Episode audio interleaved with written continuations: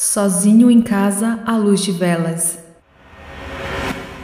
Era uma noite de sexta-feira, meio chuvosa, mas normal, como qualquer outra.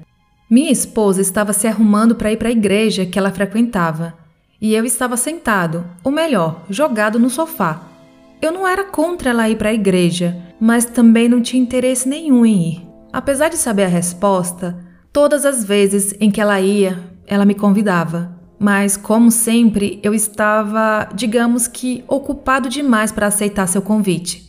Vesti uma camisa e coloquei meu chapéu para acompanhá-la até o portão da igreja. E lá íamos nós, um casal de velhos na chuva, dividindo um guarda-chuva que mais parecia uma lona de circo de tão grande. Como de costume, a deixei na porta da igreja e perguntei que horas eu poderia buscá-la. Ela falou que dentro de duas horas estava ótimo, quando me virei para ir para casa, me deparei com um irmão da igreja. Esse irmão sempre me convidava. Eu tenho certeza que, se pudesse, ele me enfiaria dentro de um terno e me jogaria dentro da igreja. Desenrolei uma desculpa qualquer e vim para minha casa.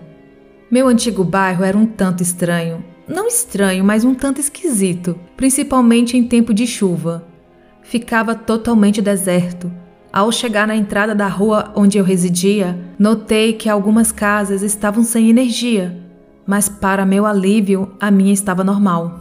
Andei um pouco mais depressa até minha casa por conta da chuva que já estava um tanto forte. Ao entrar, fui direto para a televisão. A deixei ligada na sala e fui para a cozinha preparar algo para comer. Olhei pela janela do meu quintal e vi meus galos um tanto inquietos. Eles sempre ficavam assim em tempo de chuva. Voltei para a sala com um prato de comida e comecei a jantar, ali, de frente para a televisão. Depois de uns 20 minutos aproximadamente, percebi que a força da casa estava um tanto instável. Desliguei a TV para não ter o risco de queimar e fui à procura das velas para acender caso a força caísse de vez. Foi só eu achar as velas e bum! A força caiu. Acendi as velas e coloquei uma na sala, uma no murinho que dividia a sala da cozinha e uma na área para não deixar a frente da casa no breu absoluto. Em seguida, fiquei por ali, naquele meio escuro, sem nada para fazer. O meu radinho estava sem pilha. Eu não tinha visão boa para ler a luz de vela, então só me restou ir deitar e esperar dar a hora de buscar a minha querida na igreja. Fui até o quarto que ficava no final do corredor, à esquerda, deixei a porta aberta para ter um pouco de luz na entrada e deitei na cama. Sabe aquela posição que você fica deitado, mas as pernas penduradas para fora da cama? Exatamente assim que eu fiquei. Foi quando eu percebi uma sombra no corredor, mas não estava parada e nem corpo completo nitidamente. Era como se alguém ou alguma coisa estivesse passando em frente à vela da mureta que dividia a sala da cozinha, de um lado para o outro. Primeira coisa que me veio à mente foi que algum sacripanta tinha adentrado meu lar. Me levantei cautelosamente e fui até meu guarda-roupa, onde na época eu guardava um velho revólver. Sabe aquela situação onde você tem o que é necessário para resolver, mas reza para nunca precisar? Essa era uma. Peguei ele de dentro daquela caixa de sapato e fui caminhando devagar até a entrada do quarto. Foi quando vi que a sombra ainda estava de um lado para o outro. Coloquei a cabeça para fora do quarto e não tinha nada, nem ninguém lá na cozinha. E a vela estava neutra, não tinha corrente de ar alguma dentro de casa. Fiquei ali de prontidão, plantado na porta do quarto, armado de meu velho revólver e tremendo pelo fato de ter um possível estranho dentro da minha casa foi quando vi algo bem na quina do murinho que dividia a cozinha da sala. Um pedaço do que parecia ser um rosto muito pálido e uma mão segurando na quina, como se estivesse me observando. Não perguntei nada, deixei o medo agir e apenas apontei a arma para aquilo. Perguntei quem era, o que queria. Foi quando, em um piscar de olhos, aquilo já não estava ali. Mas eu podia ouvir que alguém estava caminhando dentro de casa, que não era forrada, apenas telha e isso facilitava bastante ouvir quase tudo que se passava dentro de casa.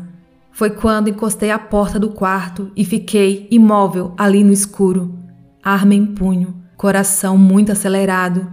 Eu juro que poderia escutar uma agulha caindo no chão, tamanho medo que eu sentia naquela hora.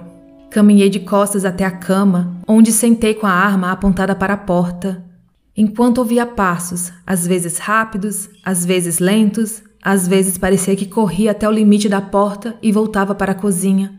Coisas batendo pela casa e, claro, eu não tinha força em meu corpo para ir até lá novamente. Apenas fiquei ali congelado de medo e minha mente tentava me convencer que tinha alguma explicação para aquilo. Não importava o quão absurda fosse. Foi quando o pior aconteceu.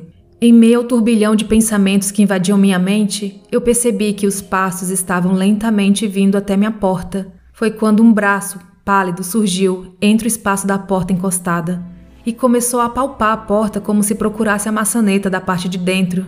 E do nada, aquele rosto agora estava ali, olhando para dentro do meu quarto.